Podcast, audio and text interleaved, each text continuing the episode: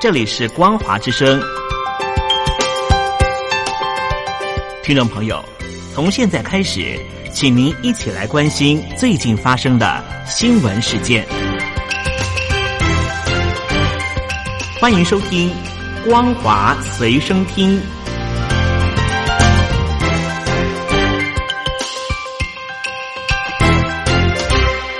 收音机旁的听众朋友，您好，欢迎收听《光华随身听》，我是嘉玲。我们来关心最近所发生的新闻。大陆新冠肺炎十七日确诊人数突破七万例，疫情未见和缓。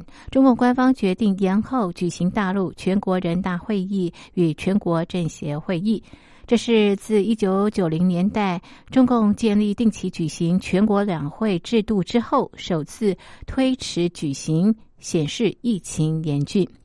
新华社报道，中共政治局常委、全国人大常委会委员长栗战书十七日主持委员长会议，决定大陆全国人大常委会第十六次会议二十四日在北京举行。这次会议议程之一就是审议关于提请审议全国人大常委会关于推迟召开第十三届全国人民代表大会第三次会议的决定草案的议案。这项议程也就是表明，原定三月五日在北京举行的全国人大会议将延期举行，而原定三月三日举行的全国政协会议也将一并延期。大陆全国人大政协会议每年举行一次，中共高官云集北京，除了审议相关的法案，大陆总理伊利在会上工作报告，发布当年政府工作目标和内容，是外界观察中共政治运作和经济发展的重要窗口。大陆全国两会历史上曾经有延后举行的例子，但是从一九九五年以来，已经形成在每年三月三日、五日开议的惯例。这次因为疫情延后举行，是二十多年来的第一次。大陆全国人大常委会法工委发言人。张铁伟十七日谈及延后举行的考虑，表示，当前遏制疫情蔓延、防控疫情处于关键时期，必须集中力量，全力以赴。大陆全国人大代表近三千人，其中很多代表，包括代表当中三分之一的省市级和各方面主要官员，都在疫情防控工作第一线。为了确保聚精会神做好疫情防控工作，委员长会议经认真评估，认为有必要适当推迟召开十三届全国人大三次会议。目前尚不知大陆全国两会将延至何时，但是之前外媒表示可能延到三月下旬或者是更晚。根据大陆官方通报，截至十七日晚上八点，大陆一共新增确诊两千零五十一例，新增死亡病例一百零六例，累计确诊七万零六百四十一例。疑似病例七千两百六十四个，累计死亡达到一千七百七十二例。此外，治愈人数十七日也首度破万。日本疫情也持续发烧，停泊在横滨港外的“钻石公主号”在新增九十九例确诊病例，总数来到了四百五十四例。日本本土也新增六例。美国已经派包机运回船上三百名美国乘客。香港包机先遣人员十七日也抵达日本，准备运回三百五十名港籍、五名澳门籍的乘客。日前，大陆官方公布超过一千七百名大陆医护人员确诊新冠肺炎。一项流行病学调查披露，感染新冠病毒的医护人员超过三千人，包括确诊、疑似病例、临床诊断病例以及无症状感染者，其中确诊者为一千七百一十六名。根据《新京报》的报道，一项新冠肺炎流行病学调查结果十七日公布。最新一期《中华流行病学杂志》发表《新型冠状病毒肺炎流行病学特征分析报告》，表示，截至二零二零年二月十一日，在为新冠肺炎患者提供诊治服务的四百二十二家医疗机构当中，一共有三千零一十九名医护人员感染了新型冠状病毒，其中一千七百一十六人确诊可能存在非职业暴露造成的感染。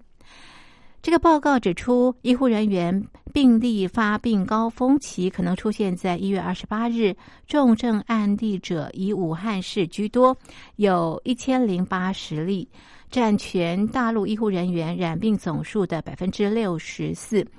报告还提及，截至目前，没有证据表明，在任何一家为新冠肺炎患者提供服务的医疗机构当中发生超级传播者事件。报告表示，武汉和湖北医护人员感染以及防护失败原因仍有待深入调查。在新冠肺炎疫情当中，外界关注超级传播者，也关心潜伏期的问题。最近在河南出现潜伏期长达三十四天的案例，引发关注。根据央视新闻的报道，河南信阳新县十六日发现两地潜伏时间特长、传染源不明确。确诊困难的病例，并且具有较强的传染性。报道表示，确诊病例无性患者先后三次进行核酸检测，前两次都是阴性。这名患者自一月十四日从武汉返回到新县，到确诊时间长达三十四天。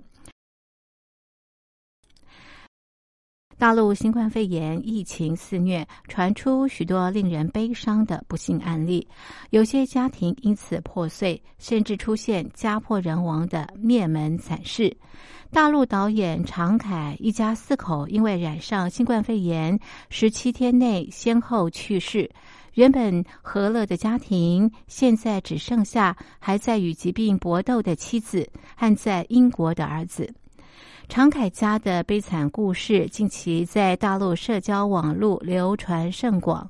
根据财新网和腾讯网披露，常凯是湖北电影制片厂的导演，今年五十五岁，和他的父母以及妻子、姐姐都生活在湖北武汉市。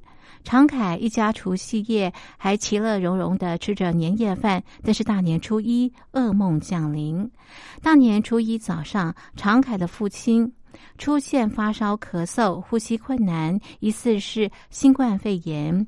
心急的常凯带着父亲到一家又一家医院求救，可是病房满员，物资紧缺。在寻求熟人和朋友的帮助之后，常父依旧没有办法住院。常凯只好把父亲带回家自行照顾。仅仅三天，常父就因为病情快速恶化而去世。悲剧并没有因此停止，常凯的母亲也染上了新冠病毒。二月四日被收治进武昌医院，在二月八日去世。常凯与姐姐一起照顾父母，也双双染病。常凯二月四日开始出现不适的症状，二月九日傍晚被收进黄皮坡人民医院。二月十四日凌晨，常凯不治。紧接着，当天下午，常凯的姐姐也去世。一封据说是常凯生前遗言在大陆网络上流传，内容讲述常凯在父母染病之后为双亲求医未果的绝望过程。常凯遗言写道：“辗转诸家医院，哀求哭拜，怎奈位卑言轻，床位难觅，直到病入膏肓，错失医治良机。”奄奄气息之中，广告亲朋好友及远在英伦的吾儿。我一生为子尽孝，为父尽责，为夫爱妻，为人尽诚。永别了我爱的人和爱我的人。根据湖北电影制片厂工作人员十六日表示，常凯的妻子目前在医院治疗，情况尚好。他的儿子在英国。以上是本节的光华随身听，光华之声关心您，我们下次同一时间继续在空中相会。